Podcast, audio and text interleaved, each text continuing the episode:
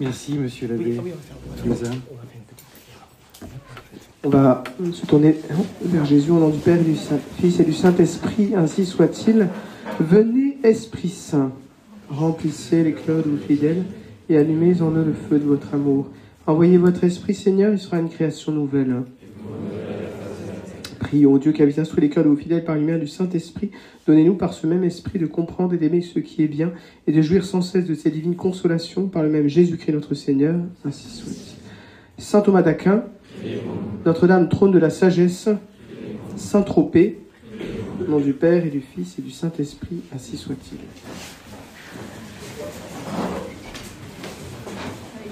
Je vais vous chercher. Ah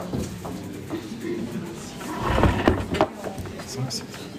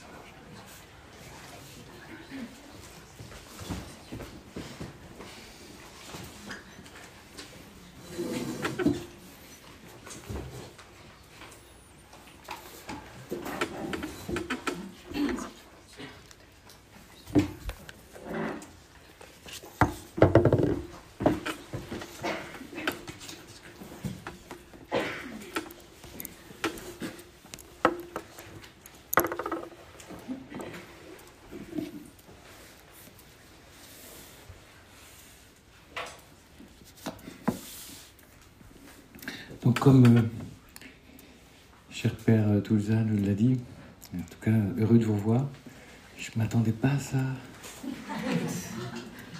Ça marche pas votre affaire? Allez, venez. Non, ça fait un peu de monde les amis, je sais pas si vous vous rendez compte. J'imagine un prêtre à Nantes avec ce nombre-là. Je ne veux pas vous béatifier, hein.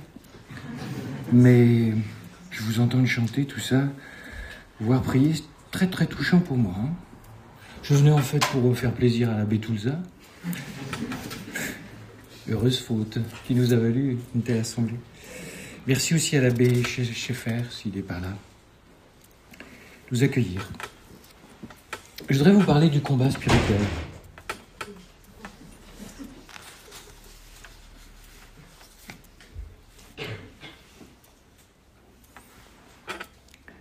Qui aujourd'hui ne cherche pas la paix intérieure? Moi, je suis extrêmement frappé de voir le. Les gens sont pas bien, quoi. Bon, je parle pas de la pandémie et du reste, quoi. Les gens sentent qu'il y a quelque chose qui couvre, qui est pas très bon, quoi. Et je suis frappé de voir euh, qu'il y a une perte de la, paix, quoi. Le psaume 34 dit Recherche la paix pour celui-là. Si d'ailleurs vous cherchez un petit ouvrage spirituel, assez court, écrit par le père Jacques Philippe, une perle. Le gros problème, c'est que, que ce soit un temps de pandémie ou un temps où euh, on a l'impression qu'il y a de la violence dans les rues qui pourrait se déclarer euh, très rapidement, de tous les temps, de toute façon, il y a eu cette logique. Pas de paix possible sans une certaine guerre. Civis Pacem prépare la guerre. Alors vous allez me dire, mais quelle guerre? Une guerre intérieure. Une guerre impitoyable contre certaines inerties qui nous paralysent. En fait, une guerre contre ce qui en nous empêche la paix profonde. Escriva de Balaguer, fondateur de l'Opus Dei, dit ceci La paix est quelque chose d'intimement associé à la guerre. La paix est la conséquence de la victoire. La paix exige de moi une lutte continuelle. Sans lutte, je ne pourrais obtenir la paix. C'est difficile de parler de guerre je parle pas de guerre, de poser des bombes, il y en a qui ont des diplômes pour ça, on dirait. je parle de la guerre intérieure, vous savez pourquoi? Parce qu'on est une génération où on n'a pas connu la guerre. Et en plus, on est dans une société où tout nous est dû. Tu fais ça, un double clic et tu as tout ce que tu veux, quoi. Et ce qui fait que ça fragilise énormément notre génération. Je ne vais pas vous demander la guerre. Ce que je veux vous dire, c'est que la situation actuelle fait qu'on a des êtres très ramollis, des volontés très ramollies. Alors vous allez me dire, ben, c'est pas un problème? Si. Parce que il peut pas y avoir de paix sans un minimum de colonne vertébrale à l'intérieur. Sans un minimum de je veux. Mère Teresa, qu'on peut difficilement soupçonnée d'être oublieuse de la grâce, du primat de la grâce, dit ceci aux missionnaires de la charité. Elle dit, j'ai pas ça sous les yeux, mais en substance, c'est ceci. Souvent, sous prétexte d'abandon et d'amour, on oublie de dire le poids de la volonté. Et elle dit, tout tient dans ces deux mots. Je veux ou je ne veux pas. Et dans ces deux mots, je veux, je vais y mettre tout le poids de ma décision.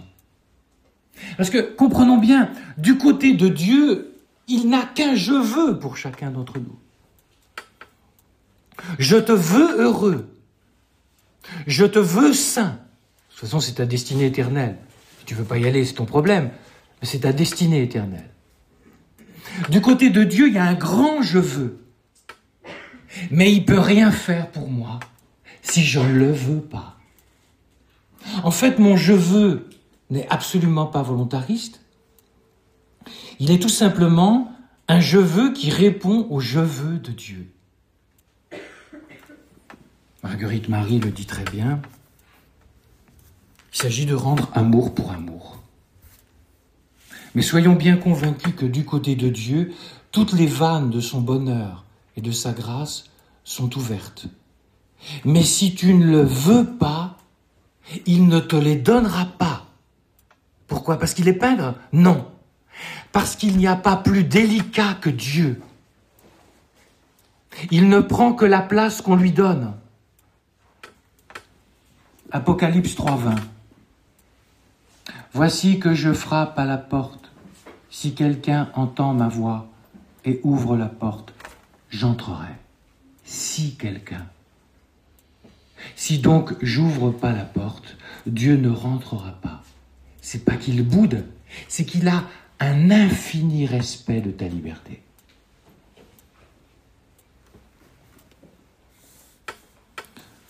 Pourquoi le combat spirituel est-il nécessaire?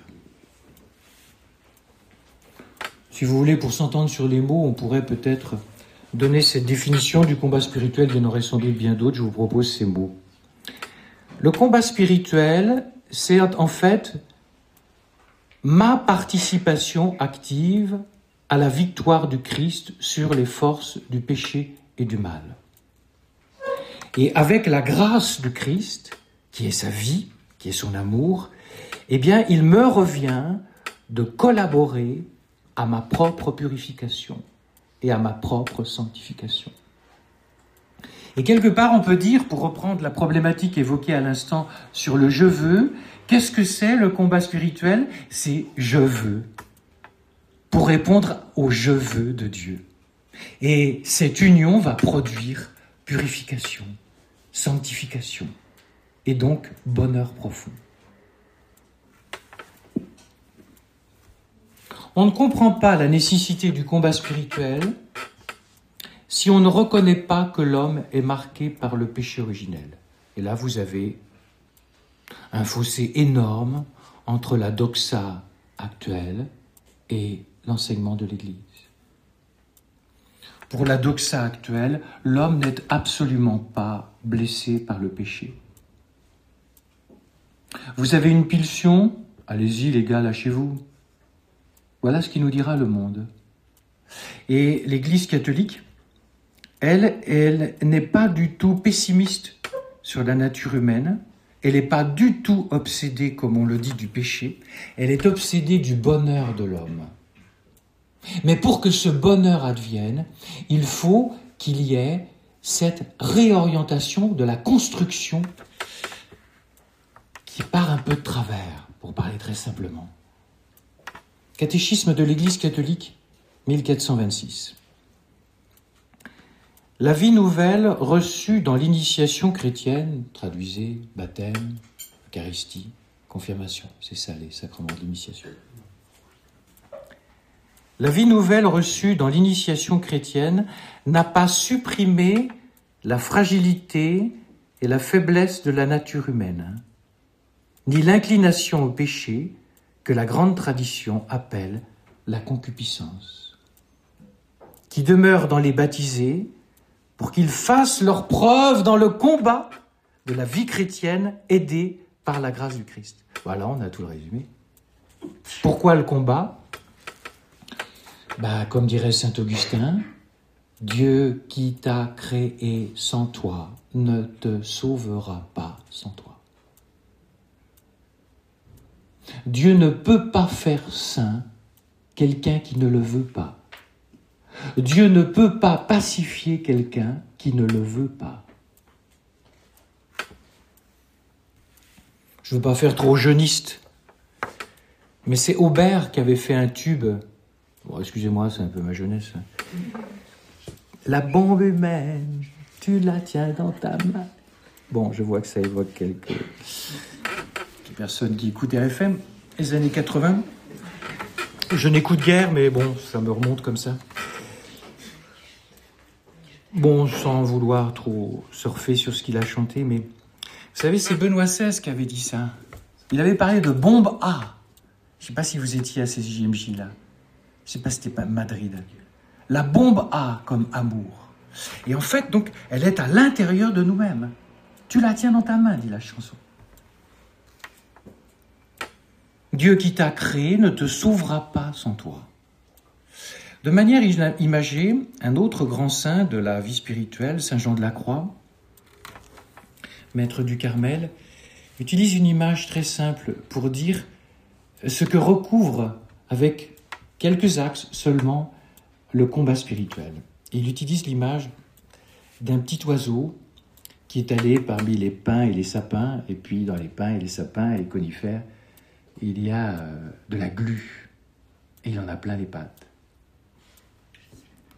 L'oiseau qui se repose sur la glu s'engage en une double peine, l'une de se détacher de la glu et l'autre de se nettoyer, parce qu'il ne suffit pas de se détacher. Dès que tu vas te reposer sur une branche, ça va encore coller. Ça colle, disait l'oiseau. Ainsi, celui qui satisfait à son appétit travaille-t-il doublement, premièrement à s'en détacher, puis une fois détaché, à se débarrasser de la souillure de l'attachement. Avançons une troisième note. Le combat spirituel, bah alors c'est moi qui fais? Oui et non. Le combat spirituel, et la victoire dans le combat spirituel, en fait, nous a été déjà obtenue par le Christ. Et qu'est-ce que c'est mener le bon combat? C'est pas ça, les amis.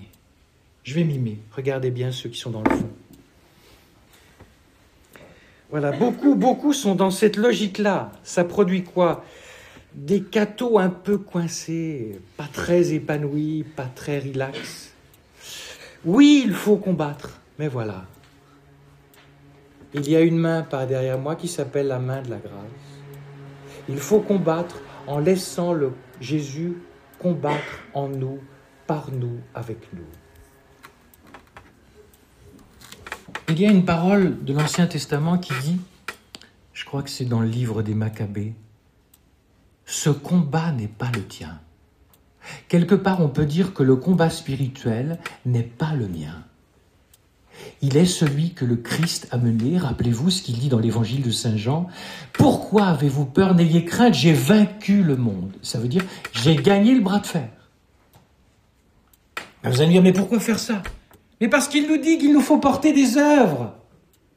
Mais il y a des cathos, il y a deux types de cathos. Des cathos qui mènent des œuvres à la force du poignet. Ça fait des gens souvent amers, parce que puis, puis ils n'y arrivent pas très, très fort. Hein. Et puis il y a des gens qui reposent sur la grâce du Christ. Je vous avoue, je prêche aux prêtres. Et souvent, il y a un deuxième souffle dans la vie des prêtres qui arrive vers le milieu de vie. Moi, c'est ce qui m'est arrivé, hein, je vais vous dire. Hein. J'ai vécu une forme de conversion 15 ans après avoir été ordonné. La vraie. Vous avez beaucoup de prêtres, ils font des œuvres, mais c'est leurs œuvres. Généralement, ça arrive au milieu de vie, la fameuse CMV. La crise du milieu de vie. Crise du milieu de vie, c'est pas un problème de, charnel, comme dit le monde, hein, des mondes minuit et tout ça. Non, non. La crise du milieu de vie, c'est un problème très très profond. C'est le passage du faire au laisser-faire. Parmi vous, il y en a qui se marieront. Quand ils arriveront à la quarantaine, cinquantaine, parce que la CMV a tendance à se repousser un peu plus loin maintenant. C'est pour dire comme on a moins de maturité que les anciennes générations, il faut le reconnaître très simplement. Bien, c'est comme ça. Parce que le monde est beaucoup plus, je vous ai dit, euh, ramolo. Voilà. Et nous rend ramolo. Bien. Et si vous avez, si vous devenez couple et que vous avez des enfants, vous allez faire l'expérience, voilà, on va faire le plus beau couple du monde. on va faire les plus beaux bébés. Et au bout de 40 ans, notre amour, c'est que ça. Et la deuxième chose, les gosses, ils vont cracher dans ta soupe. Parce que la deuxième naissance, ça s'appelle l'adolescence. Et elle est plus difficile à vivre pour les parents que la naissance. Parce que généralement, c'est trop charmant un petit. Mais un adolescent qui crache dans la soupe. Et les couples diront, nos enfants, c'est que ça. Alors il y a des couples qui vont s'apitoyer là-dessus. Et puis il y en a qui vont vivre une seconde naissance, une renaissance, une bénédiction, un accueil du réel de la situation telle qu'elle est, et non pas telle qu'on la rêve et qu'on l'exige. Et c'est la même chose pour les prêtres, les amis. Les crises de couple, c'est les mêmes choses dans les crises de prêtres ou les crises de religieuses. Ça va s'exprimer différemment, mais c'est la même. La crise du milieu de vie, les amis, on est comme un avion, voilà. On va faire, on va faire, on va faire, faire le plus beau couple. On va faire les plus beaux enfants du monde au bout d'un moment, il y a la vitesse de croisière, puis oh là, oh hein, il y a des trous d'air. Et puis il y a un moment, voilà, il y en a qui vont désespérer de leur vie, et puis il y en a qui vont renaître. Moi, c'est cette conversion que j'ai vécue 15 ans après. Ah, quand j'y pense. Et ne croyez pas que je vivais du n'importe quoi. Hein. Je faisais du n'importe quoi. Mais vous comprenez, avant, qu'est-ce que c'était? Mais c'était le Père Joël qui faisait. Et à partir de là, il a, apprendre à, il a appris à laisser Jésus faire. Et vous allez me dire, oui, mais vous, parce que vous êtes curé. Mais, mes amis, vous êtes baptisés. Vous aurez à vivre la même expérience, qui est de se laisser prendre par Dieu. Il y a énormément de catholiques qui sont généreux pour Dieu, mais très peu permettre à Dieu d'être généreux pour eux, parce qu'ils ne veulent pas lui donner le volant. Je ne parle pas pour rentrer au monastère, dans la vocation qui sera la vôtre. Tout à l'heure, j'étais euh, autour d'un micro euh, pour des émissions là, avec une, une jeune femme là. Euh, elle, me parle, une jeune maman, journaliste très puissante, hein, impressionnante. Et ben, elle me partageait exactement ce que ça. Mener le bon combat, c'est-à-dire à partir du Christ. La conversion à demander, ça peut être une conversion morale, d'accord, mais la conversion du milieu de vie pour un prêtre, pour des couples séparés, s'ils veulent vivre, ça va être de quoi? De passer d'une vie pour Dieu à une vie à partir de Dieu. et dans la vocation qui est la vôtre. Parce que quand vous entendez à partir de Dieu, faut que je devienne bonne sœur si je suis une fille, faut que je devienne curé si je suis. Non Tout ça, c'est compris dans le, le baptême.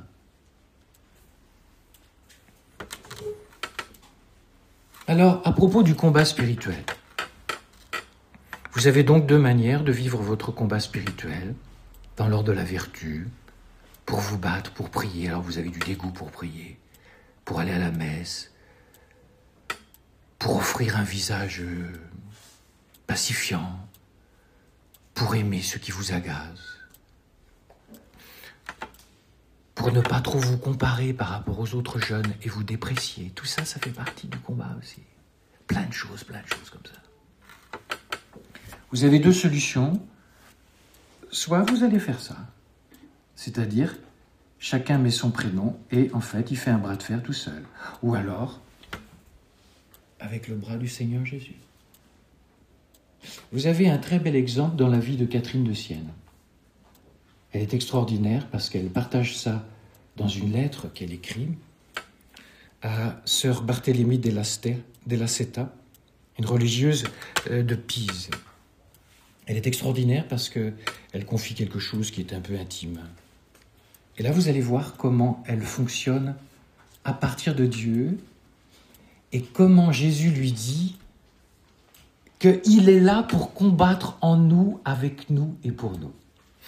Je la laisse parler, si vous voulez.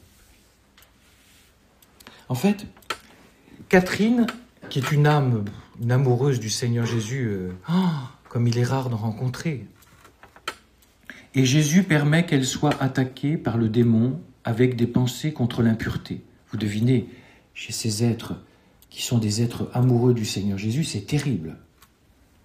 Et le démon lui dit, C'est inutile, tu ne pourras pas résister, Catherine, d'ailleurs tu as déjà péché, Dieu t'a abandonné.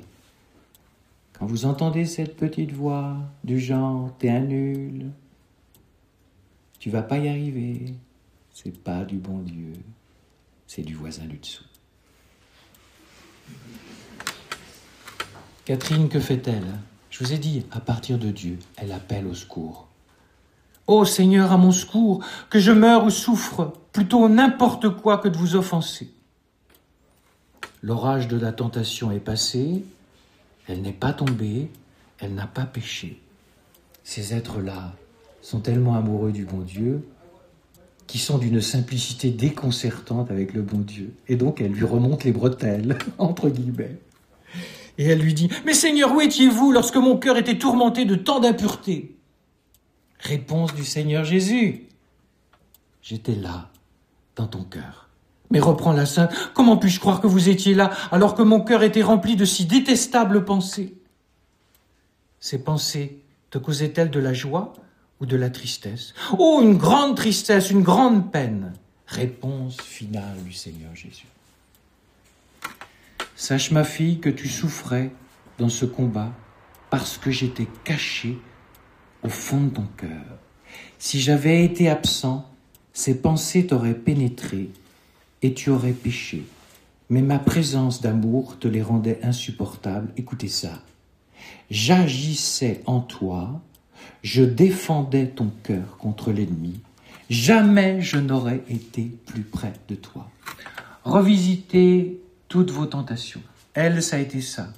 D'autres, chez, des jeunes, ils n'auront pas ces combats-là. Ils auront des combats, par exemple, de découragement. D'autres auront des combats d'angoisse. D'autres auront des combats de se comparer aux autres et de dire je suis vraiment nul par rapport à ceci, cela. Ce qui est extrêmement important dans le combat, je vous ai dit, vous avez deux solutions, où je combats seul, où nous combattons à Dieu, à deux, c'est révélateur comme lapsus, nous, nous combattons à deux avec la grâce de Dieu. Dès que vous avez un combat, quel qu'il soit, avez-vous le réflexe, premièrement, de croire que Dieu est là au fond de votre cœur? Et vous avez entendu, il dit que plus le combat est humiliant et difficile, plus le Seigneur est là, s'il peut parler. Et nous, nous sommes persuadés du contraire. Nous sommes persuadés que quand on tombe ou quand on est tenté, on pense qu'on est abandonné de Dieu alors que Dieu est encore plus là. Nous pensons qu'il n'est plus là alors qu'il est plus là. Donc la foi est la deuxième chose.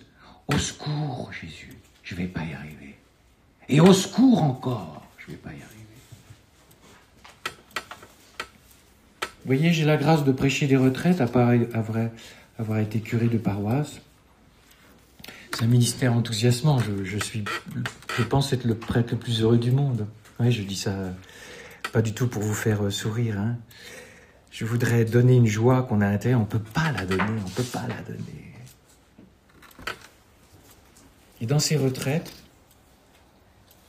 quand une personne découvre cela, quand une personne découvre la grâce de Dieu, tout change. Je remarque, je vais en parler. Des problèmes, par exemple, de pardon très difficiles suite à des offenses extrêmement graves. Mon père, j'arrive pas, j'arrive pas à pardonner. Je remarque souvent, il y a un fil rouge.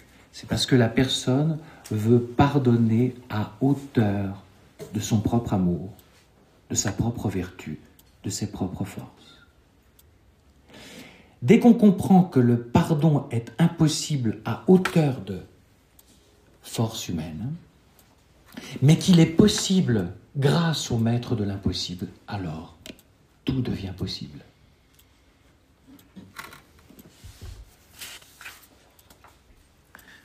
Je voudrais évoquer avec vous maintenant un autre fruit des retraites. Si vous voulez, il y a comme des fils rouges. Ça, me permet de, comment dire, de comprendre l'âme humaine et de voir qu'en fait, chez, beaucoup de personnes, c'est presque tous les mêmes problèmes. Et, ou plus exactement, qu'il y a des axes assez incontournables. Et j'en vois un. il y a beaucoup de personnes qui traînent des mal-êtres, qui peuvent durer jusqu'à la fin de leur vie. Et je remarque qu'une des clés qui explique leur mal-être est souvent qu'ils n'ont pas dit un grand oui à leur vie, avec tout ce que cela comporte, de choses belles et de choses pénibles. il y a trois grandes expériences où nous risquons d'achoper, tous, toutes. La souffrance, le péché et le refus de pardon à l'autre. Voilà ce que j'essaye de vous dire, c'est que le combat spirituel commence par un grand oui à la vie.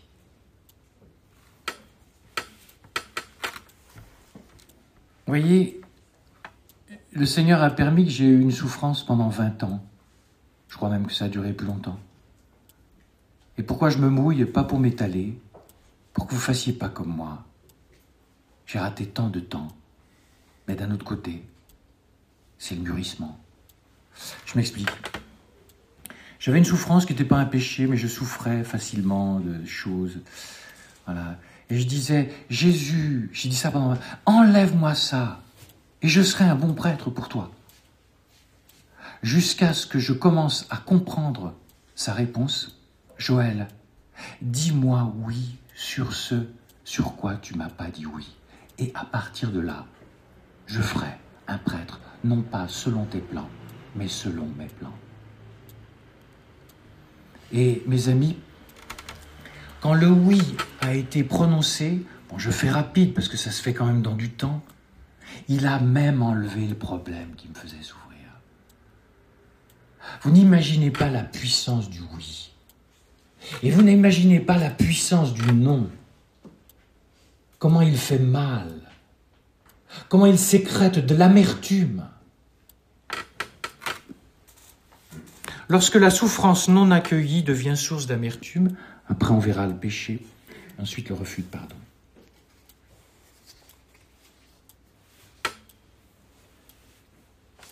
il y a un principe très simple que n'importe quel psy vous dira. Quand on a une souffrance, dès qu'on dit non, ça décuple la souffrance. Pourquoi? C'est un phénomène extrêmement simple. Vous souffrez et par le refus de la souffrance, ça en ajoute dans la fatigue. Même M. Freud, il a dit que, il utilise une image à un moment, il dit, quand nous n'acceptons pas une souffrance, c'est comme si nous ressemblons à quelqu'un qui fait une conférence, il y a des gardes du corps qui sont à la porte, et il y a quelqu'un de très baraqué qui vient et qui veut troubler l'assistance. Il entre une fois, les gardes du corps sont assez maillés, il le repousse, et le gars revient avec plus de force. Et les gars déploient, et ils sont épuisés. La non-acceptation du réel épuise complètement. Énormément de dépressions viennent de cela, d'une non-acceptation du réel. Je donne un petit exemple. Un couple ami que j'ai rencontré sur le tas parce que lui bouffait du curé à cause de sa profession. Il commençait à avoir des indigestions, tout qu'il a commencé à manger du bon Dieu. Je fais un peu court, il a eu le cancer et il pensait qu'il allait périr. Et puis il a découvert Dieu dans son cancer. Sa femme avait été élevée religieusement. Et je commence à les côtoyer parce qu'on est devenus amis, parce que je suis allé visiter à l'hôpital, ça crée une amitié.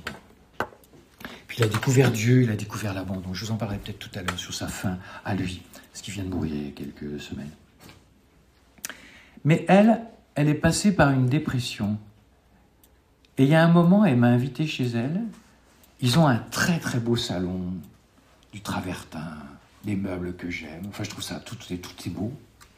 Et elle me dit, vous voyez, Père Joël, avant ici, c'était un musée. Il y avait des tasses partout. Tout devait être nickel. L'obsession de la moindre tâche. Et ce qui fait que, elle me dit, on ne vivait pas. Puisque c'était un musée, on ne vit pas dans un musée. Elle a fait une dépression. À partir de là, curieusement, elle a accepté qu'il y avait des miettes sur la table. et l'acceptation que tout ne soit pas parfait, sans jamais devenir laxiste.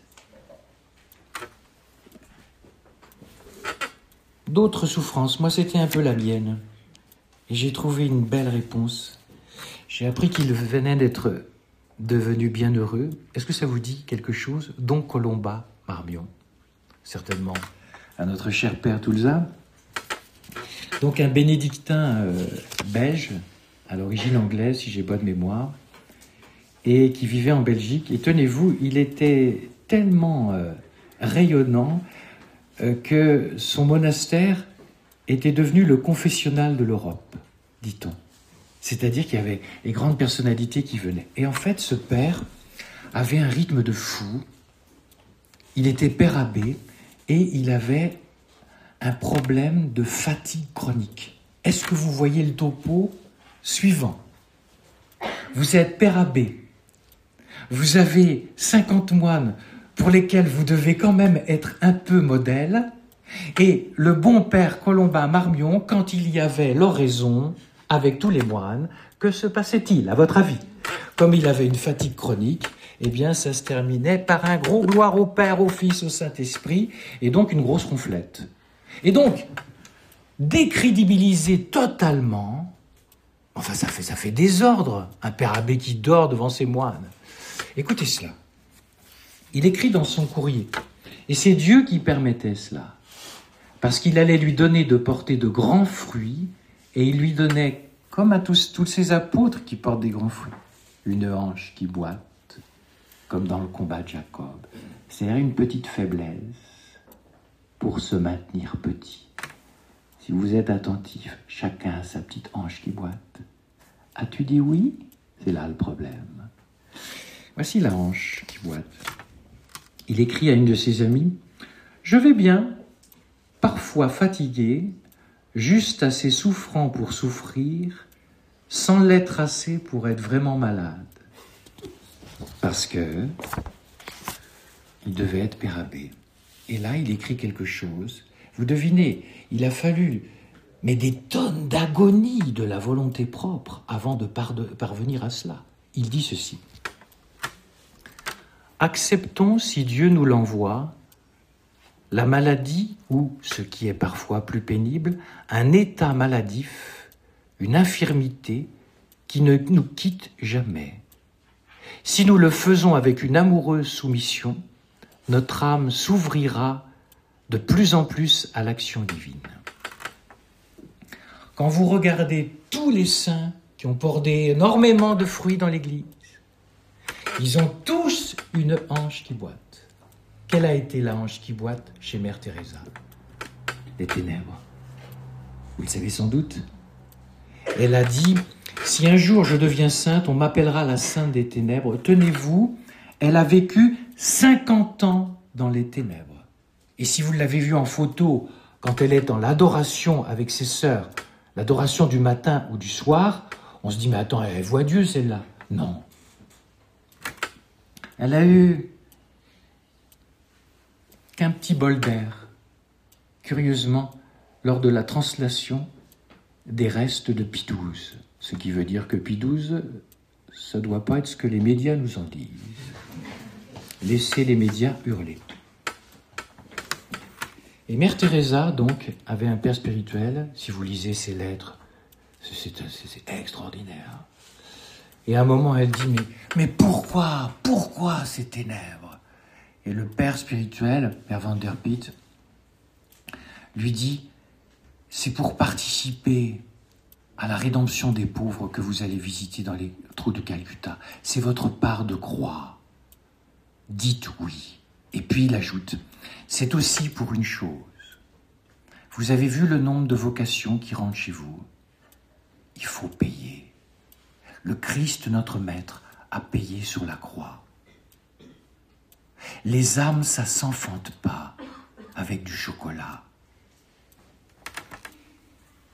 Et Mère Teresa dit, à partir du moment, et on y revient, où j'ai commencé à dire oui, les vocations ont encore plus explosé. Et moi, j'ai été beaucoup plus pacifié. Lorsque le péché maintenant conduit à se détester,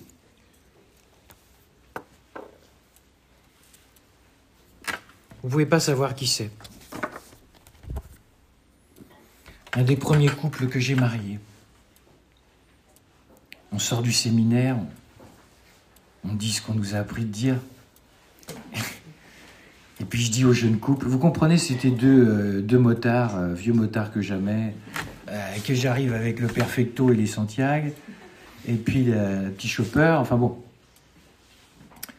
Mais vraiment très attachant. Et donc je fais ce qu'on nous demande de faire. Arrive la célébration et je dis, ça serait peut-être bien que vous vous confessiez. Oh là là, le bazooka. Mais, je dis, mais je veux, mais je veux pas que vous vous confessiez à moi. Je vous dis, vous allez recevoir un sacrement. Allez vous confesser à qui vous voulez. Mais je vous le dis, au nom du bon Dieu, vous en avez peut-être besoin. Comme quoi, ça vaut le coup, des fois aussi, ça, ça fait partie du combat spirituel, de se laisser piétiner et monter sur les pieds. Quelques jours après, revient la jeune femme, avec le perfecto et avec les Santiago. Hein et elle dit, très humble, je viens me confesser. Attention, hein, c'est pas votre milieu. C'est des milieux très loin de l'Église. Attention, je dis pas qu'il n'y a pas de convertis chez vous, mais je sens que vous avez grande grâce chez vous. Je le sens. Et elle arrive, elle tombe à genoux, elle tombe en larmes. Et elle dit, mon père, je ne m'aime pas. Voilà, il y a la tiraille, il y a les chaînes, il y a le perfecto. Puis il y a la vérité de la personne. Et ça vaut vraiment le coup de se laisser piétiner. Vous savez, ces genres de couples, vous avez quitté la paroisse, et c'est des couples qui vous écrivent tout le temps. N'ayez pas peur quand on vous monte sur les pieds. Laissez-vous faire. La personne veut voir. Veut voir ce que tu as dans les tripes. Parfois. Joseph Ratzinger, avant qu'il devienne Benoît, il a une parole dans un de ses livres. Il parle de la haine de soi. Et il dit ceci. Existe-t-il à proprement parler un juste amour de soi? J'ai lu le journal d'un curé de campagne de Bernanos. La dernière phrase de cette âme souffrante s'est imprégnée en moi de façon indélébile. Écoutez ça, c'est dans Bernanos. Il n'est pas difficile de se haïr, mais la grâce des grâces serait de s'aimer soi-même comme n'importe quel membre du corps du Christ. Le même Bernanos, si j'ai bonne mémoire, dans Dialogue de Carmélite, il y a une jeune fille qui rentre pour être religieuse, et la sœur pleine de sagesse, qui doit être la maîtresse des novices ou la supérieure, dit en substance ceci à la jeune religieuse. Surtout, ne vous haïssez pas vous-même. Il est difficile de se haïr sans blesser le cœur de Dieu, car le Dieu nous aime. Et ne pas s'aimer soi-même fait de la peine, énormément de la peine à Dieu. Maintenant, après la souffrance, après le péché, le pardon.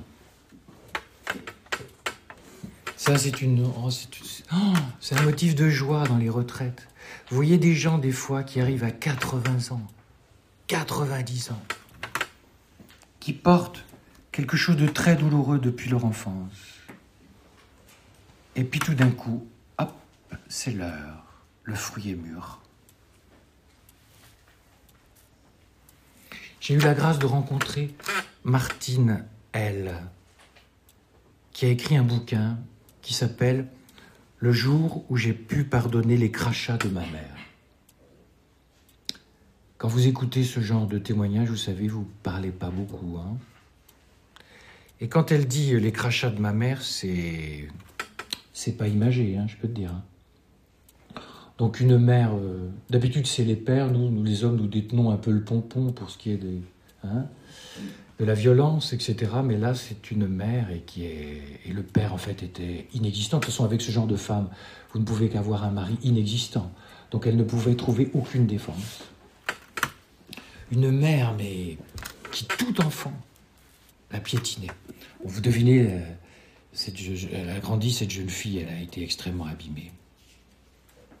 Et puis un jour, elle a fait une retraite, pas avec moi, elle a fait une retraite bien avant, euh, et là, il s'est passé un déclic de pardon. Écoutez-la. J'ai remis à Dieu toute ma souffrance, toutes mes blessures. Il a ouvert les mains et il les a prises.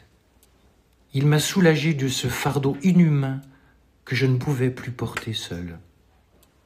Et là, elle est allée sur la tombe de sa mère, alors qu'elle n'avait jamais été, qui était morte depuis nombreuses années.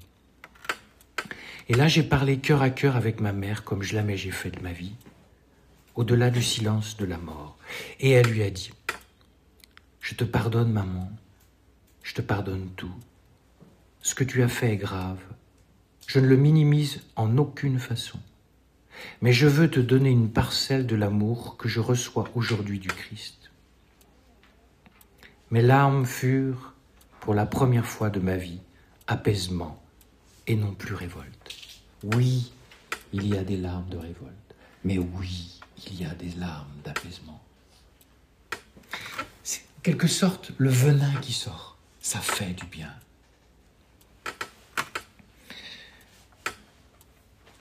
Connaissez Annie Dupéret? Elle a écrit Le voile noir. C'est très important aussi, ça, je vous signale. Elle a vécu quelque chose d'extrêmement douloureux. Elle était à la campagne avec ses parents, la maison a brûlé dans la nuit, papa et maman sont morts brûlés, et pas elle. Et le moindre psy vous dira quoi? Quand on n'est pas mort et qu'on a des papas, papa et maman qu'on aime, on se dit, c'est comme ça la blessure. Beaucoup se disent, c'est de ma faute. Et un jour, avec son mari, donc elle a oublié complètement l'affaire. Non, elle n'a pas oublié. Elle revit un week-end à la campagne en amour, en amoureux, et là, elle se lève le matin, tendinite aiguë, aux deux talons d'Achille qu'elle n'a jamais eu. Et elle dit, ça y est, je comprends pourquoi j'ai fait cette réaction somatique. Je remettais les pieds là où ils étaient morts, puisque nous étions un week-end à la campagne, tout me rappelait les souvenirs. Et là, elle a écrit Le voile noir, elle n'a pas la foi, mais elle a écrit parce que c'est une forme de thérapie. Et ça a été pour elle très fort. Et elle dit, c'est intéressant parce que un curé le dirait, on dirait, mais enfin, il n'a pas de cœur. Mais quand c'est une actrice de cinéma, elle a tous les droits.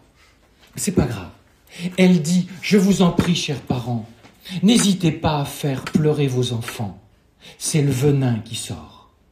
C'est le trop plein d'émotions qui sort. Donc s'il y a des garçons et des filles qui un jour connaissent ces pleurs, vous pouvez vous trouver ridicule, mais pas le bon Dieu. Un homme qui pleure, c'est géant. Martine, elle, dit ceci pour conclure. Sans pardon, l'âme reste emprisonnée dans les ressentiments et la tristesse. Oh, ce qu'il m'en a coûté de pardonner à cause de mon orgueil qui était toujours si fort en soi. Faut beaucoup d'humilité pour pardonner. Je voudrais maintenant vous parler, puisque le temps passe, il me reste dix minutes, un quart d'heure, si j'ai bien compris, Père Tulza. On a commencé en 20, ça va Je voudrais vous parler maintenant de quelques combats très concrets. Le mot mortification a été presque abandonné. Peut-être sans doute l'abbé Tulza euh, a eu cette grâce de ne pas l'abandonner. Mais vous voyez, moi je suis prêtre diocésain, on ne parle plus de ça. Et on ne rend pas service aux gens. Mortification vient d'un verbe latin qui veut dire mortificare, qui dit mortificare, et qui veut dire faire mourir. Alors vous allez me dire, ben, c'est pas très positif votre affaire. Bah, ça dépend comment vous voyez les choses. Dans une retraite, j'ai rencontré un jeune entrepreneur de montgolfière, de vol en montgolfière. Et il me dit, euh, Père Joël, vous voulez faire un tour? Bah, J'ai dit oui. si vraiment on avait... Alors il me dit, vous savez, c'est extraordinaire. Quand on fait un tour de montgolfière à des gens qui n'en ont jamais fait, ils arrivent sur le, dans le pré, ils voient leur montgolfière, ils sont waouh Et quand ils montent dans la montgolfière et que je fais ça, mortifié, je fais mourir le cordon qui me retient à la terre. Alors là, c'est pas waouh, c'est waouh waouh. Si mortifié, c'est pour vous reçu négatif, je vais te dire, ça dit quelque chose de ton âme. Vous avez une bouteille? De vin qui est sur la table, elle est à moitié. Il y a des gens qui vous diront Ah oui, elle est à moitié pleine. Ils sont généralement positifs, ceux-là. Et le négatif vous dira, le pessimiste, elle est à moitié vide. Si pour vous, mortifier, c'est Ah, je veux pas entendre parler de ça, ça dit quelque chose, ça traduit quelque chose de ta vie spirituelle. Si tu l'envisages avec cette histoire de montgolfière, de couper progressivement les liens qui nous retiennent à la terre et qui nous empêchent de voler, parce que tous nous sommes faits pour voler, et dans le bonheur, et dans le bon Dieu. Alors je vous propose, puisque me dit cet ami, euh, donc avec sa petite entreprise, eh bien il faut délester. Je vous propose des mortifications et des ascèses en forme de délestage. Trop vite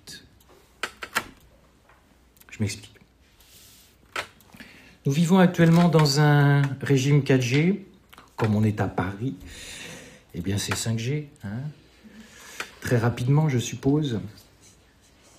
L'empressement produit une telle tension actuellement en entreprise si vous n'avez pas 3-4 téléphones dans vos deux mains, plus en train de regarder vos messages sur ordinateur et il y a la tablette à côté, vous êtes un rigolo de kermesse. Et on pense que c'est moderne et c'est ce qu'il faut faire.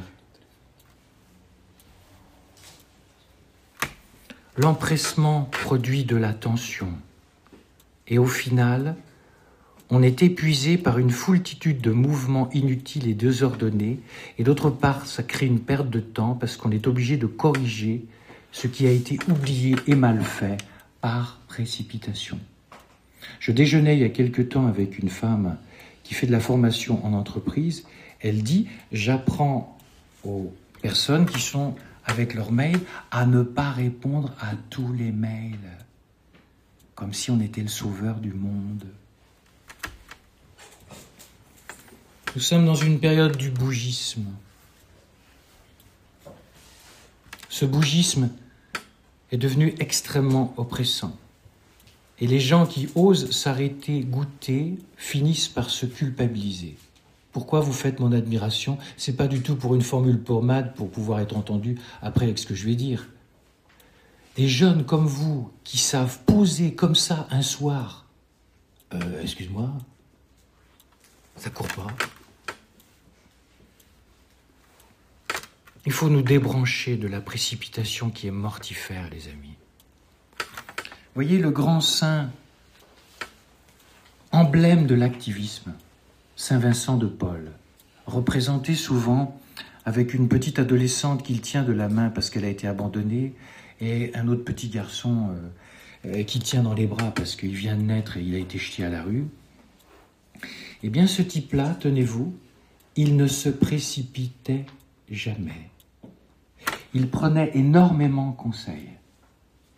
Et après, Jésus, t'en penses quoi? C'est pas du genre, il euh, y a un curé, euh, ah oui, il y a tel besoin dans ma paroisse, faut que je fasse. Eh, oh, coucou les gars. Voilà. Il y a un bon principe que les vieux prêtres disent dans les diocèses. Une nuit, une messe. Appliquez-la pour vous. Par exemple, on vous demande un service. Vous sentez que vous auriez tel appel. Attendez donc une nuit et une messe, ça veut dire quoi? Et un peu de temps pour laisser du temps au temps. Et la deuxième chose, une messe, ça veut dire Jésus, t'en penses quoi? Là, il y a un garçon qui m'a téléphoné, que je connais depuis longtemps et qui s'est lancé dans des œuvres extraordinaires. Voilà. Et puis il me demande un conseil sur un truc pour lequel je lui ai dit que je ne voulais pas en parler. Il me relance là-dessus. J'ai fait une messe, une nuit, jusqu'à ce que je... J'attends. Est-ce que je vais répondre à ce téléphone ou pas? Et vous comprenez que dès que vous recevez un SMS, que vous voulez tout de suite vous empresser, mais attention, c'est que ça a des impacts sur la vie spirituelle après. Parce que s'il y en a un qui n'est pas du tout dans l'empressement et la précipitation, c'est l'Esprit Saint. Par contre, quand il agit, ça agit très vite. Voyez, par exemple, je dois partir en Israël. Je reçois un mail hier, donc je dois partir en Israël pour une retraite. Et puis je réponds à ce mail en disant Ben non, c'est pas possible, de toute façon c'est fermé. Il me dit Ben ça vient de s'ouvrir. Je regarde sur euh, l'ambassade. Oh, la totale. Va falloir que je fasse un circulaire que je sais pas, moi, les trucs d'ordinateur, je suis nul, nul, nul. Ensuite, il faudra que je fasse un test PCR, tout ça. Et hier, pour inscrire ce formulaire, il fallait que j'ai mon billet d'avion.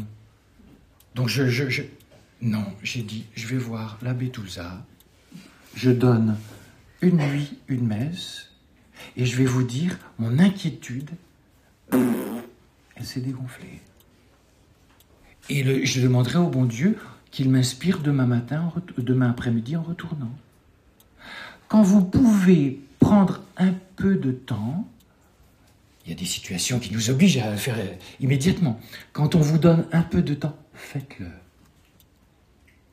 Et puis faites appel. Il n'y a pas plus proche de vous que le bon Dieu. Il n'y a pas plus proche de vous que la Sainte Vierge. Ah oui, oui il pourrait être au chômage, hein, je peux vous dire. Hein. Il y a un bon principe humain, agé quadagis. Fais ce que tu es en train de faire. Et regardez comment nous faisons deux choses en même temps. Nous sommes au volant et on bidouille avec un appareil, je crois que ça s'appelle comme ça là. Hein. un ancien stratège de Google, James Williams, cible les géants d'Internet comme responsable de la forme la plus importante standardisée et centralisé de contrôle de l'attention dans l'histoire de l'humanité. Lisez un bouquin que je viens de terminer qui s'appelle Le capitalisme de surveillance d'une universitaire américaine et ça vous donnera de prendre un petit peu de recul avec ça. Shoshana Bozouf. Voilà. Apprenons à d'ajouis. Fais ce que tu es en train de faire. Et tu ne peux pas faire de deux choses en même temps. Fais ce que tu as à faire. Vous êtes là ce soir. Y êtes-vous complètement? Ou dans votre tête est déjà dans ce que vous avez à faire demain? Ne vous étonnez pas après d'être épuisé. Parce que vous portez sur vos frêles épaules et les remords du passé, et le poids de ce que vous êtes à faire, et déjà l'inquiétude de, de l'événement qui n'est pas encore arrivé. Là, il y a une grosse assaise à vivre dans l'instant présent.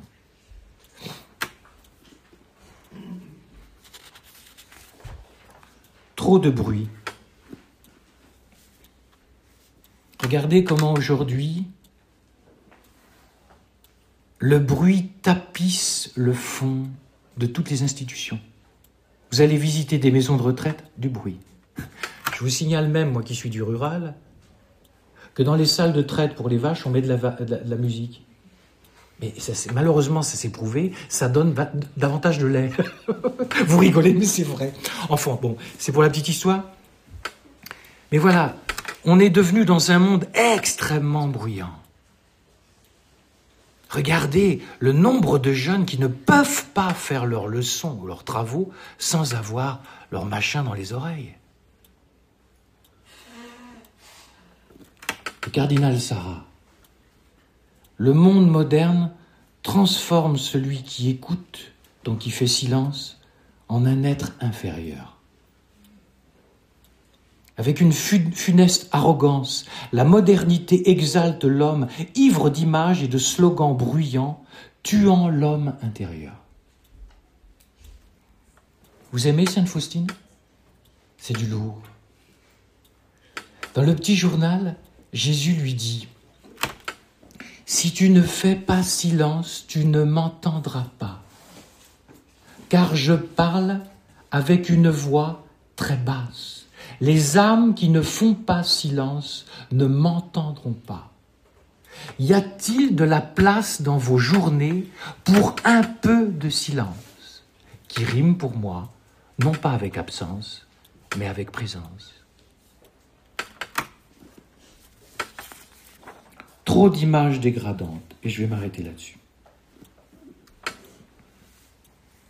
Je voudrais vous parler d'un fléau, car vous devinez, je souhaiterais moins en entendre parler dans les retraites, mais c'est ainsi. La pornographie, les amis, est devenue quelque chose de catastrophique. 22% des mineurs âgés de moins de 10 ans.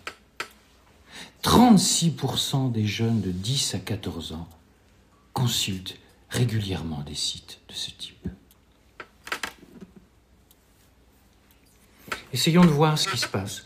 Bon, je ne suis pas très doué parce que, par grâce de Dieu, je ne suis pas tombé dans cette addiction. Mais je ne regarde pas de haut ceux qui y sont tombés. Ça ne m'amuse pas, car je les vois tellement souffrir. Voyez bien le mécanisme. Il y a deux choses.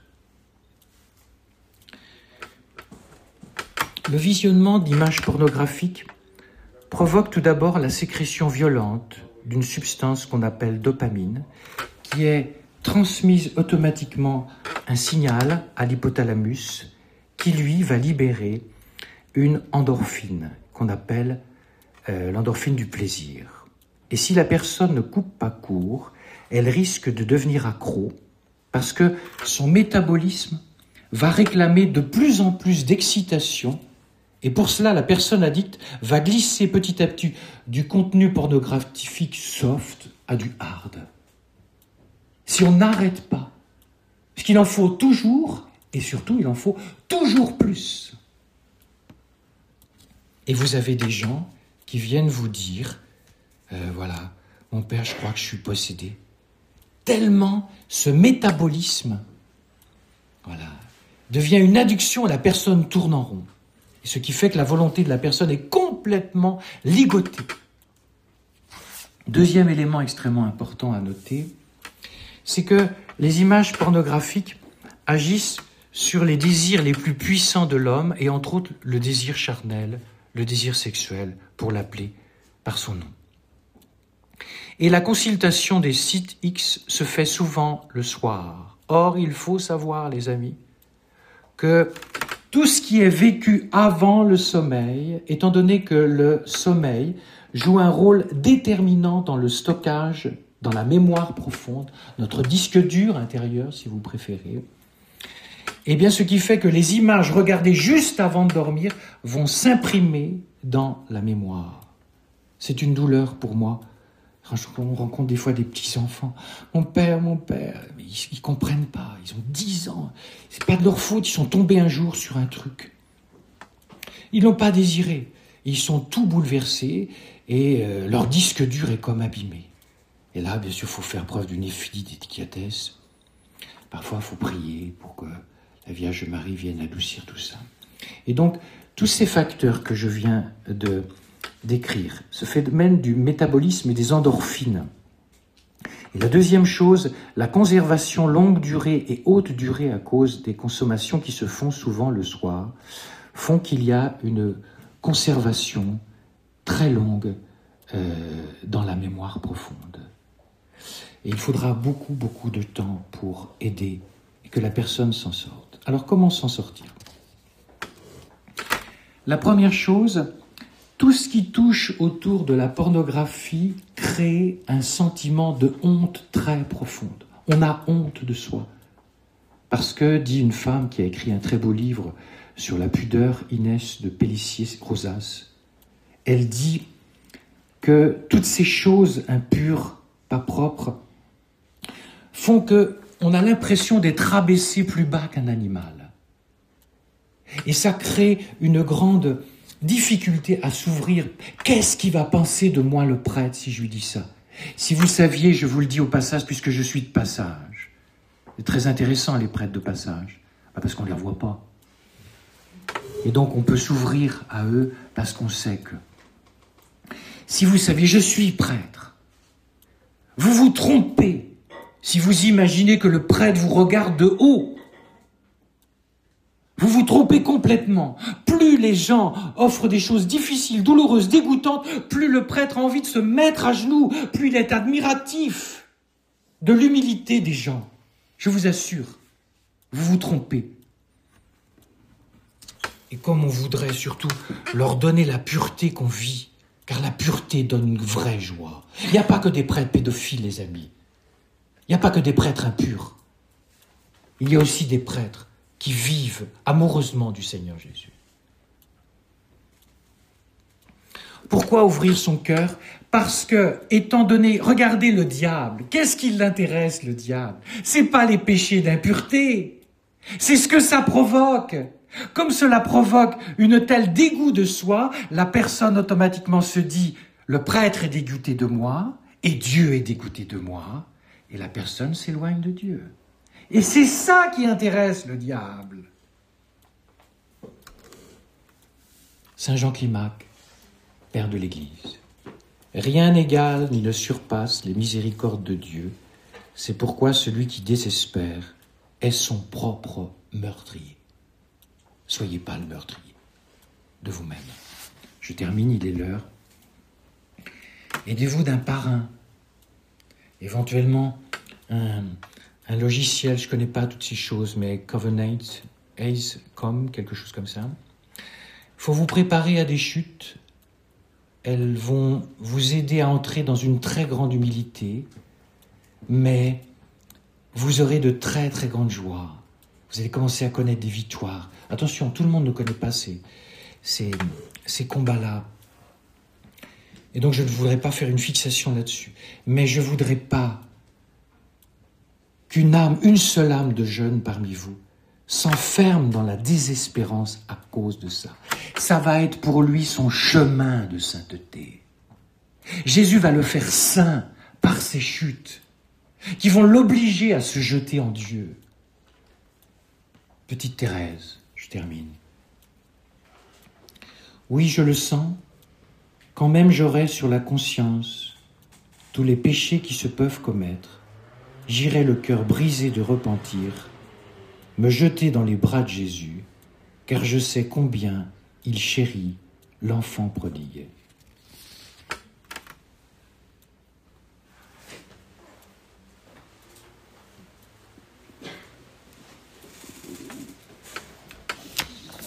Merci, cher Père. Euh, petite euh, publicité sur. le Père parlait de, à l'instant de Covenant's Eyes. Sachez si la chose euh, vous concerne, comme vous-même, ou comme parent, ou comme ami, euh, qu'il y a un site fait par la Fraternité Saint-Pierre qui s'appelle ensortir.fr, euh, avec un onglet qui s'appelle Les filtres qui marchent, sur lequel vous trouverez des fichiers PDF qui expliquent un petit peu quels sont euh, les programmes qui marchent sur smartphone, sur euh, ordinateur, etc.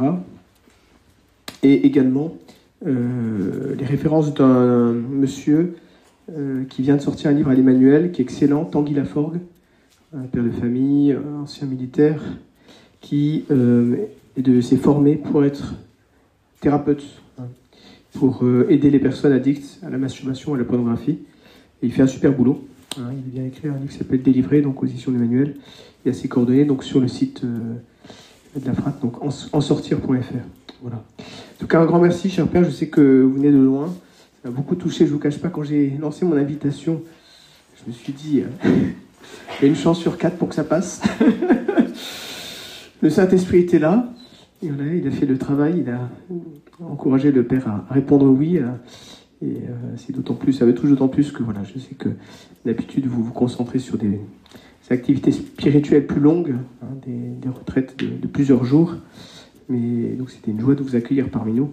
On vous confie quintessence, tous ces jeunes hein, qui, qui vont prier également pour votre ministère de retraite, qui auront peut-être la, peut-être la joie un jour de vous retrouver en retraite. Hein, qui sait Et euh, voilà. Est-ce qu'il serait possible d'indiquer les, les lieux de retraite ou Ah. ou fréchés Excellente question. En fait, euh, on m'a fait un petit site, pèrejoël.com. C'est pas Père Et- Noël, hein C'est pas Père Noël. Et dedans, vous avez, euh, vous avez livres, tout ça, puis c'est marqué retraite. Alors, il n'y en a pas beaucoup euh, d'ouvertes aux gens, euh, parce que je prêche plutôt dans les monastères. Et bien, il, y a, il doit y avoir un ou deux foyers de charité, des choses comme ça. N'hésitez pas si vous avez des questions. Pas de questions. Et on va chanter un Je vous salue Marie pour clore cette, cette. Au nom du Père et du Fils et du Saint-Esprit, ainsi soit-il. Je vous salue Marie, comblée de grâce.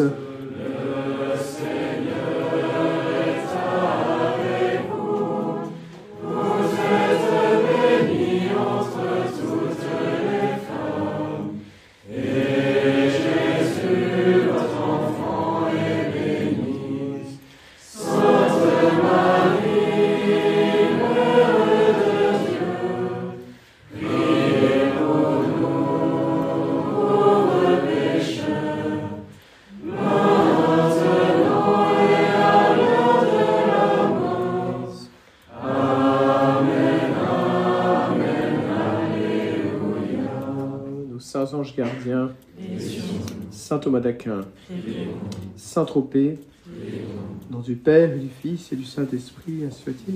Je rappelle également que le Père Schaeffer nous a demandé, prêtre de Notre-Dame du Lys,